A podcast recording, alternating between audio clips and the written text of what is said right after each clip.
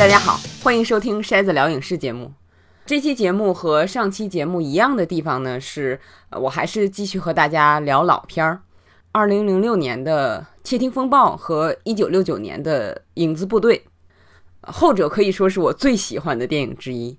另外呢，我们从这期节目开始加一个小环节，就是聊聊近期我看过的比较感兴趣的关于影视的啊新闻啊、预告片儿啊，啊有时可能也会说说近期看的一些影视剧、脱口秀，就是那些不细说但还是想推荐给大家的作品，用比较短的时间啊聊几句。为什么想聊这些呢？是因为平时经常有朋友给我留言。啊，问我这个看了没有啊？那个觉得如何呀？我觉得这个方式可能是一个比较好的和大家沟通的方式。大家有什么问题可以继续在啊微博或者是微信公众号啊，都叫电影筛子啊，在那上给我留言啊，还可以直接加我的电影筛子微信，直接搜“电影筛子”四个字的全拼就可以。这样你就可以直接留语音，我可以把你的声音放到节目里来，多哏儿啊！今天想跟大家聊的呢，呃，一个是蜘蛛侠跟漫威切断的事儿。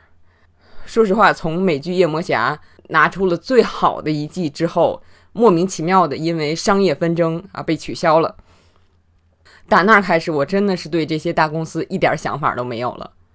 这些作品对他们来说就是商品而已，我说下线就下线，完全不考虑你作为观众的心情，不管你对这个角色投入了多长时间。多深的感情，对他们都无所谓，他们的钱合适是第一位的。虽然上一部蜘蛛侠我觉得也是有很多毛病，但是比索尼相对独立制作的毒液还是高出了好几个级别的啊，所以今后的蜘蛛侠自求多福吧，啊，只能这样说。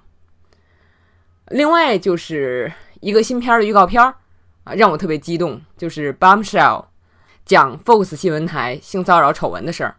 虽然 bombshell 这个词有炸弹和美丽女性的双关意啊，但是我依然认为中国网络上把这个片名翻译成“性感炸弹”不是很合适，特别是“性感”这个词儿，不但是因为这个词在不同的语境下代表的意思是不一样的，而且这个是根据真实事件改编的关于性骚扰的电影。尼可基德曼演格伦辛卡尔森，这个原型超级厉害，他不但干倒了 Fox 新闻台的。创始人罗杰尔斯，而且干倒了 Fox 的第一把新闻主播 Bill O'Reilly。他跟 O'Reilly 的和解费是三千两百万美元。当时这个新闻出来，大伙儿说他让人家抓住了什么把柄，这么多钱。另外，查理兹·塞隆演的梅根凯利啊，也是著名的主播，啊，嘴非常厉害。这个片子还有 Margot Robbie，她相对年轻啊，演一个后来者。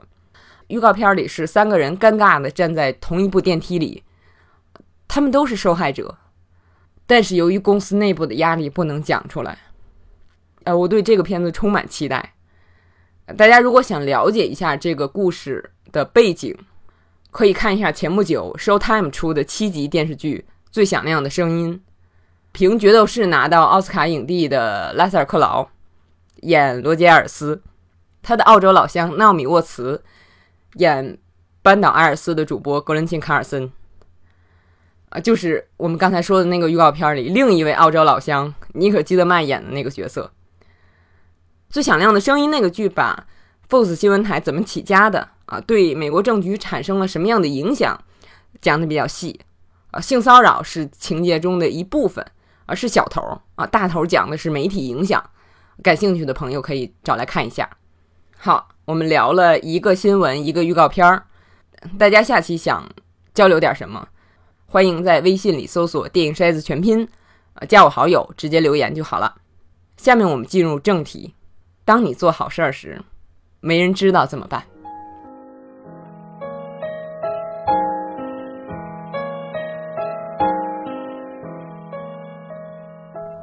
我经常跟大家提起来，我重看某部电影的感觉和先前有什么不同啊？其实我知道，对绝大多数观众来讲，很少会重看某一部片儿，但是还是建议大家在头脑里保留一个意识，就是有的片子真的不太能经得住时间考验。这一方面是提醒我们看新片时要有所保留，不必出来一部就说是多么多么经典。再有就是要多看老片儿啊，尤其越老的片子，现在还经常以好片儿的名义被人提起来，那真是好片儿，是经过时间检验的。那么今天聊的这两部片，其实《窃听风暴》对我来说已经可以算是新片儿了啊，不才十年出点头吗？啊，现在还记得当初看的紧张，看之后的感动。但是每次看这个片儿的时候，我就发觉情感会减弱很多。其实平常也是，虽然说，比如我重看一部片子，肯定不如第一开始看带劲儿。但是《窃听风暴》这个片子，每一次重看的这个情绪削减程度超过了平均水准，啊，搞得我自己都有点不开心啊！这毕竟当初是特别喜欢的呀，啊，我到现在大概看了四遍吧。最后一遍是前两天为准备这期节目又看了一遍，呃，基本上搞清了这个片子相对来说比较容易泄气的原因。一个是情节上，关于情节，想跟大家推荐一本书啊，就跟这个片子的内容非常贴近，叫做《档案：一部个人史》。它讲的是一个英国人啊，就是这本书的作者。在上世纪八十年代，由于做研究工作，那么他在东西德都生活过，也结识了一些朋友。等柏林墙倒了之后，他发现自己在东德长时间被人监视，有大量的这种记录的资料。后来他在查阅这些资料的时候，能够根据资料里的内容，猜到分别是自己身边的哪个人哪个人在什么时间记的，然后他就一一去找那些人。想知道他们当时是怎么想的，那些人的反应差异特别大，好多反应是我在读这本书之前完全没有想到的，啊，非常好看的一本书。这本书里边写到，当时基本上五十个东德人里边就有一个和斯塔西相关。东德倒台之后，当年是有一百万人提出申请啊，想看看斯塔西有没有自己的记录，其中五十万人还真就看到了。但是在经过那么认真的整理之后，没有发现一个像《窃听风暴》里的特工威斯曼那种情况，就是没有一个这样的英雄出现。我记得我当时读这本书读到这儿的时候，就觉得啊，虽然说可能是没有，但是这个电影给了我们一种希望，这种希望还是很好的。再说了，谁说重压之下一定没有英雄出现的？德国还出过施陶芬贝格呢。就是刺杀希特勒的那个军官。呃，插一句啊，讲这个故事的比较有名的电影有两版，美国版叫《刺杀希特勒》，是汤姆克鲁斯演的；德国版就叫《施陶芬贝格》。演施陶芬贝格的就是《窃听风暴》里边演作家的那个演员塞巴斯蒂安·科赫。施陶芬贝格的动机很好理解，死人太多了。为了不让大家继续送命，要杀掉希特勒。那么《窃听风暴》里这位特工的行动怎么解释？我觉得片子里边给出的主要的答案是，他被艺术所感染，包括作家的创作啊、女演员的表演，还有美妙的音乐、文学作品。但是，我觉得对艺术有这样的欣赏倾向和欣赏水平的人，首先不会走到这一步。就他虽然不是高官，可也是资深的特工了。可以看出来，电影是想把他塑造成一个很纯粹的人，他就是钻研自己的业务，把这个当学术这么研究和实践，以此为骄傲。你看这个影片开头啊，他讲的这个收集气味儿，就是他收集气味儿的那个瓶子。档案那本书里说，真的有，现在还有好多瓶子在保留着。那么，主人公魏斯曼坚信自己是对的，所以在他那个老同学，呃，那个特别痞气的那个官僚面前，他一再感觉不舒服。这人怎么这样呢？包括他还对他所知道的，在上一集的那个大官儿所作所为，他感到震惊。就是这个人是一个很纯的人。当他通过深入的观察、倾听。发现一边是艺术体现出来的灵魂的高尚和美好，另一边是肮脏和虚伪。他转变了，但是这两种前提，我们刚才说比较纯粹的人设，受到艺术的感染，我觉得真的不适合主人公的这种年龄和地位。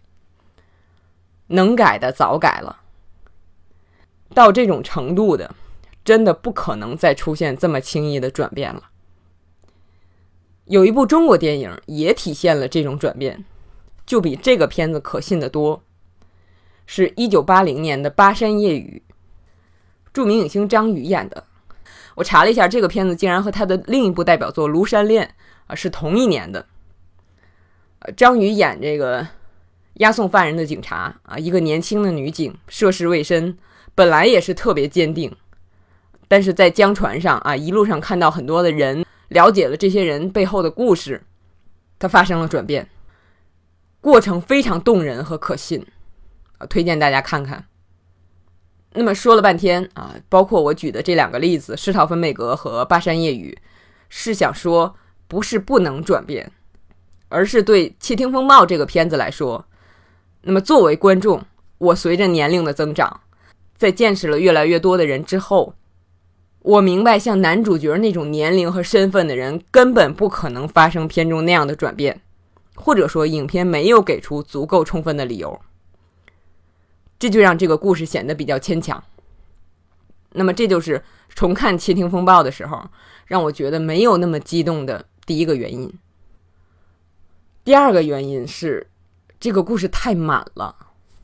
我后边会讲跟这个相对相反的充分留白的例子。就是影子部队。那么，其实留白不充分的案例现在到处都是。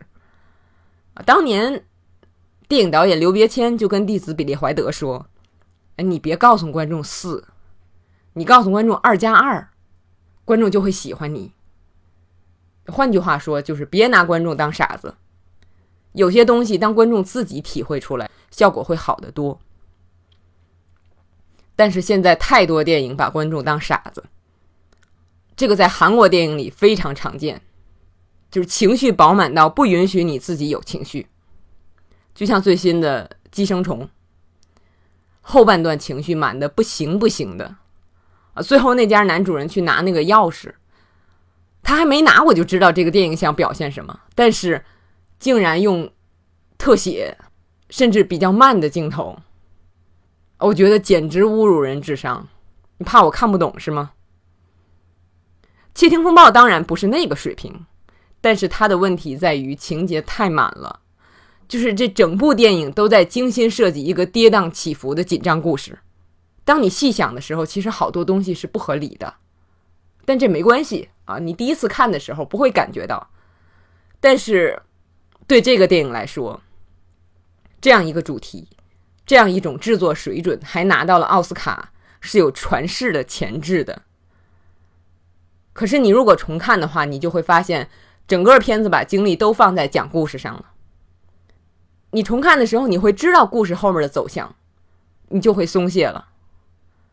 那么与之相比较，我们可以拿同样是《窃听风暴》的这位导演啊，同时也是编剧，这位创作者叫弗洛里安·亨克尔·冯。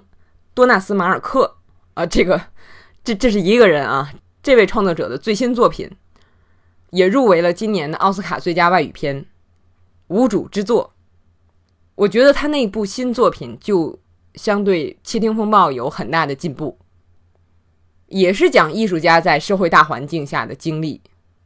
那个就有好多留白，带着你和主人公一起感受、一起创作啊，不是只是陷入曲折的情节。啊，当然那个片也有一些巧合的安排，我觉得这是导演的个人偏好了。但是那个片子我在看的时候就觉得可以感受的地方很多，那可以说是我看过的对艺术创作表现的最细腻的电影了。就是这个主人公曾经受过怎样的美术教育，中途受过哪些影响，在迷茫中怎样寻找自己的表达方式，啊，小时候的经历怎么影响他的创作。你在影片临近结束的时候，看到他创作那部作品的时候，你能够完完全全理解他怎么想的，而且那个人物是有现实原型的。我希望重看那个片子的时候会有更好的感觉，毕竟到现在只看了一遍。《窃听风暴》是一百三十七分钟，《无主之作》是一百八十九分钟。我觉得如果《窃听风暴》把节奏放慢，啊，用多出来的四十分钟来解释主角的人生，可能会对我的质疑给出解释。当然，也可能非常不好看，因为那个电影本身就是一个看故事的电影。但是现在看来，真的是太注重讲故事了，忽略了其他的一些东西，离最好的电影还有很大的距离。我上面说的这些可能会让一些喜欢《窃听风暴》的朋友不高兴。其实我前面说了，每一次重看都发现没有之前激动的时候，我也不高兴。我依然认为《窃听风暴》是一部好电影啊，对我们许多人来说有特殊意义的电影。否则我也不会看了四遍。我觉得我以后可能还会看。但是好的艺术就是帮我们进步的，不是把我们定死在一个标准线上的。而有的电影真的是每看一遍都觉得。这个标准线比自己之前想象的还要高，比如我们下面要聊的这部电影。你如果让我列我最爱的十部电影，肯定有这部，一九六九年上映的法国导演让·皮埃尔·梅尔维尔的代表作之一《影子部队》。《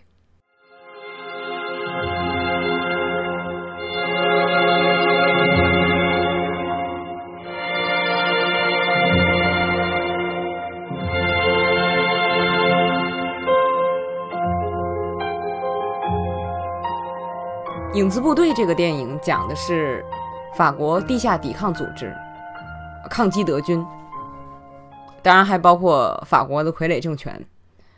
那么全篇都是地下运动、传情报啊、杀叛徒啊，听上去你会觉得肯定很紧张，但实际上这个电影表面平静的很，甚至当今的一些观众可能看着觉得好像太平静了。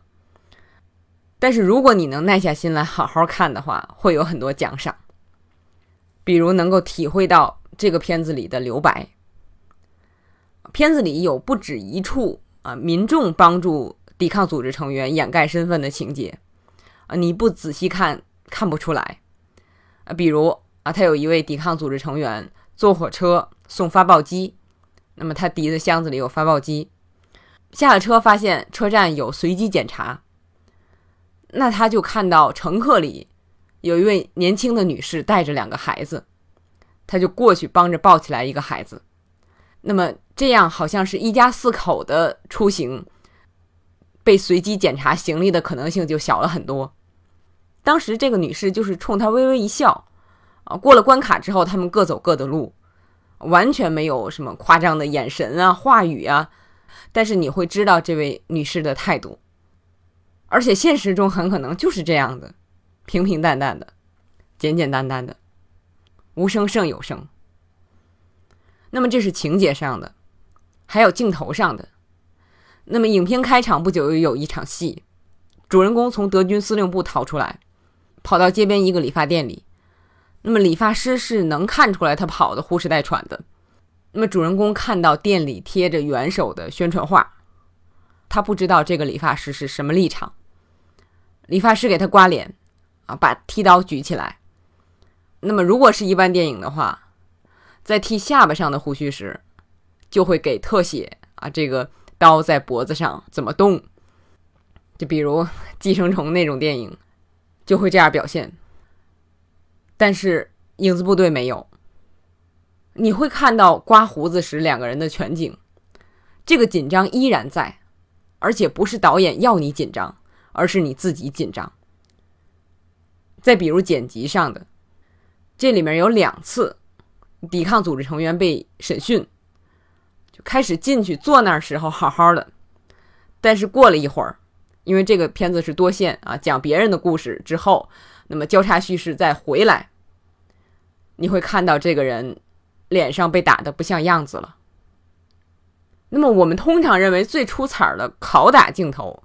这里边根本没有，导演他就是不想让太多戏剧性的东西让你感觉到他在操纵你的情绪，而是让你直接看拷打的结果，自己产生情绪上的波动。我觉得这点对现代观众来说应该很奏效的，特别是好多影迷知道这种打好多时候是角度在作怪啊，根本没有挨着。其实，再有就是。大家已经免疫了。审问的时候啊，打多厉害都觉得没什么了，多残酷是残酷，你想象中的是最残酷的。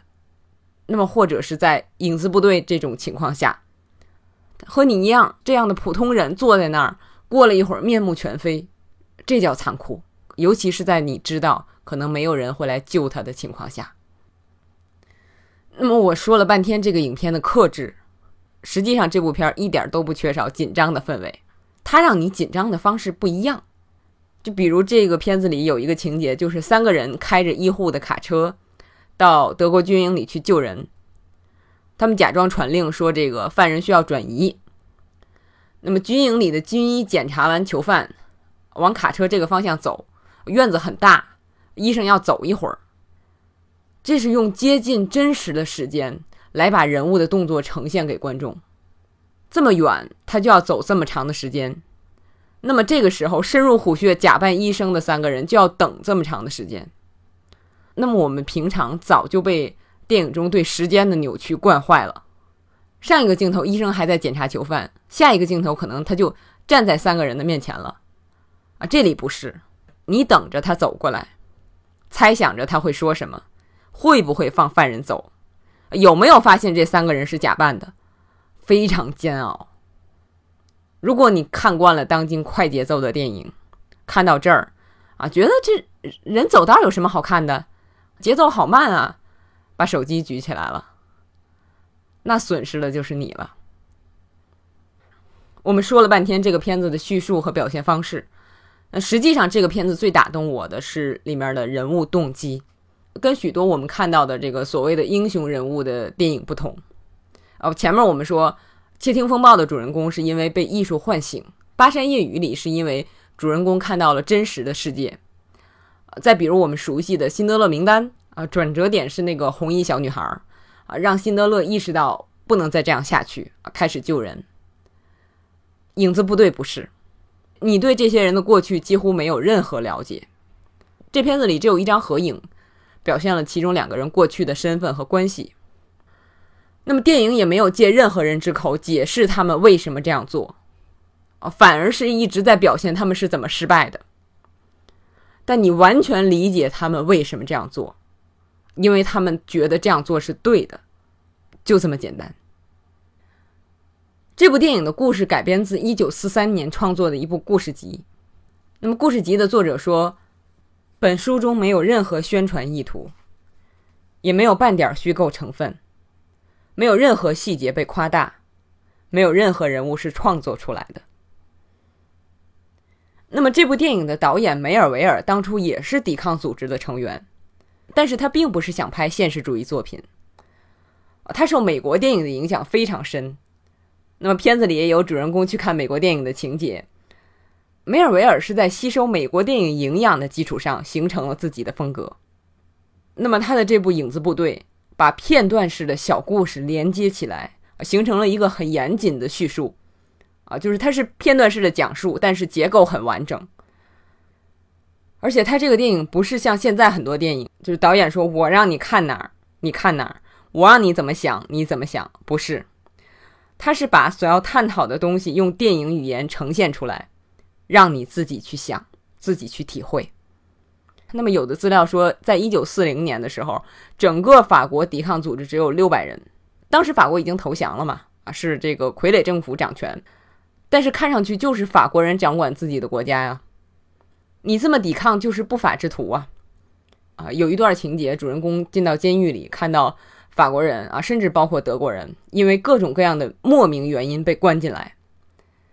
你会意识到，抵抗运动反抗的不只是外敌。更重要的是这种法西斯高压统治。那么片子里多数的时候是很伤感的。你比如一个人背叛了，另外三个人要去杀他，那么又有一个人被抓了，几个人去救他啊？如果救不了，就得杀了他。那么曾经组织过多次成功行动的骨干被抓了，那么被他救过的人又得去杀他，真的是特别绝望，毫无荣耀感。人是有感情的。不是一句“我代表人民枪毙了你”就能获得心理平衡的。出演这个片子的有好几位大明星，那其中利诺文图拉、西蒙辛内莱都是国际巨星了。但是这个片子里我印象最深的是让皮埃尔卡塞尔，就是我们熟悉的文森特·卡塞尔，或者另一个翻译文森特·卡索啊，他爹。我觉得他爹年轻的时候比他帅。这个角色可以说是整个非常阴沉的电影里边最阳光的一个，他的笑容非常迷人。但是看这个片子的时候，情节进展了一段，你作为全知全能的观众，发现了一个这个角色不知道的秘密，跟他有关的秘密，你就为这个角色遗憾。哎呀，他要是知道了，得多高兴啊！但是他至死都不知道，就这个实际上已经让人看着很难受了。那么再有就是他在后边，为了救别人，他得进监狱，那么他就匿名举报自己。进了监狱，他是用假名字进了监狱。那么德国人审判他的时候，就问他：“你真名叫什么？”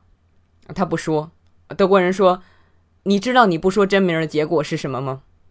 死了也是个假名字，没有人知道。”哎呦，我每次看到这儿的时候都心痛的不行，所以每次想到这个角色都心痛的不行。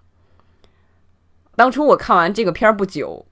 我在一九七四年版的《东方快车谋杀案》里看到这个演员的时候，特别高兴。哎呀，你好！我经常会跟大家聊起来，就是不要被他人定义自己的行为啊，定义自己的价值这个事儿。那么，我觉得这个片子实际上是最典型的追求自己心中的人生意义的例子。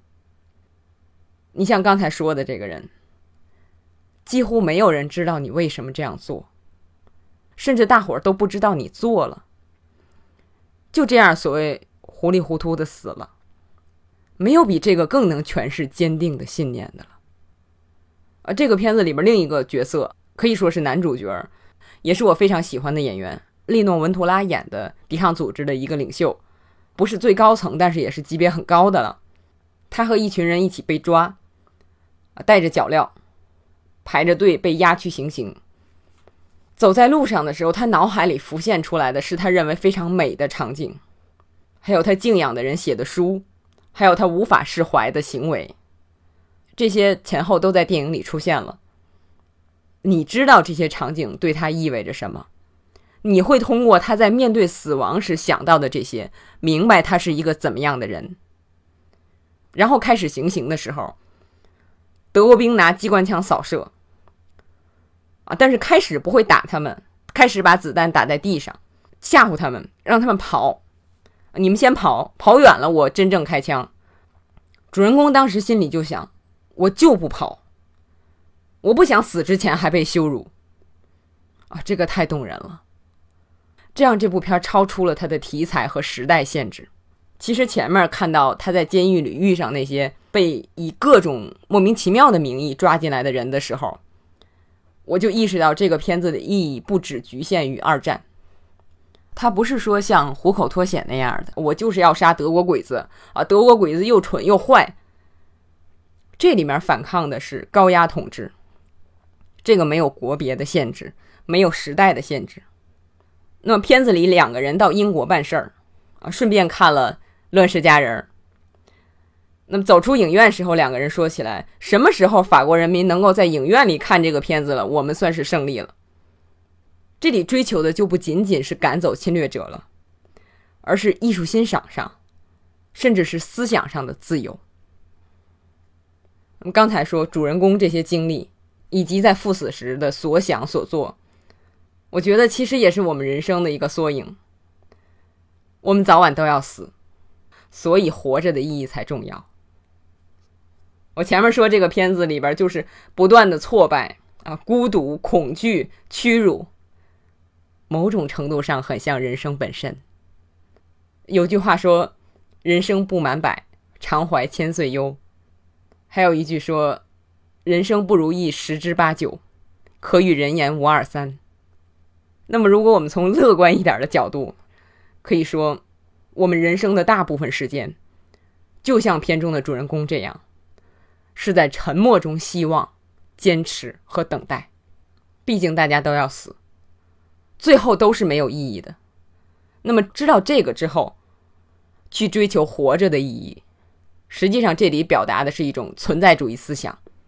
你哪怕马上要打死我，在还没打死我之前，做一个什么样的人是我自己决定的。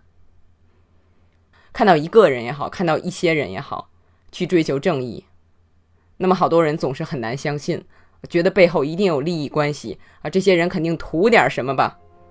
我觉得这样想的人，一生中会错过太多的美好。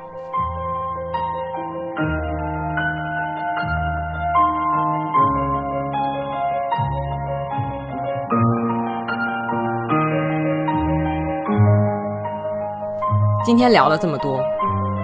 那么可以说是拿两个电影做对比，其中一个好电影不幸成了反例啊，用来反衬另一部非常非常好的电影。从表现方式上，我们可以发现，不是用最抓人的故事吸引你眼球啊，刺激你情绪的就一定最好。特别是在当今这个时代啊，无论是谁，好像都要博得眼球才能生存。我不怀疑这些博眼球的人里边有有才华的人。啊，他们呈现的东西也可能是不错的东西，但是我们作为一个读者也好，作为一个影迷也好，已经吸收了大量的信息啊，欣赏了众多的艺术作品。那在这个基础上，我们就不应该满足于这种博眼球的东西，因为它一方面很容易趋同啊，原因是大众审美就趋同。那么再有就是这样做。一定在某种程度上牺牲了其他的一些东西，一些你以为并不存在的东西，那些东西需要你静心的去挖掘。而且，当你真正遇到那些有差异性的东西，你才有可能通过对这些差异性内容的反应，意识到自己是一个什么样的人。我觉得这样为人才更有意思。再有就是，我们这期节目名字不是叫。做好事儿没人知道怎么办吗？其实我觉得这就跟我们说的做好的艺术作品一样啊，包括文学作品。虽然现在这些东西都已经是商品了但是在某种程度上，你会发现那些真正好的，他自己知道自己做的东西是好的，他不是非要让所有人都知道。这也就是我在之前的节目里好像提过的一句来历不明的话，我特别喜欢的话。美好的事物是不会主动寻求关注的，做人做事儿也是这样。真正做好事儿的人，就跟《影子部队》这部电影里一样，不必给你解释动机，因为他不必给自己找理由。你会知道，做这个事儿的人相信自己这么做是对的，不求回报，甚至在努力的过程中不求结果。我知道我可能看不到结果，但我依然会这样做。因为我坚信我这么做是对的，因为我就是我，我没法做别人，这就足够了。这样的人真强大。我觉得我哪怕做不了那样的人，但我仍然值得向这个方向努力。好，今天的节目就和大家聊到这儿啊！如果你觉得这个节目还不错呢，啊，请推荐给你身边的朋友，这样你们相互之间也多了个聊天话题，不是？如果近期没有遇到什么惊艳的新片儿啊，我们下期还继续聊老片儿。主要涉及到的两部电影是一九六一年的《纽伦堡的审判》和二零零一年的《阴谋》，两部众星云集的电影都超好看啊！大家听节目之前可以找来看看。好，感谢大家收听今天的筛子聊影视节目，我是电影筛子，下期再见。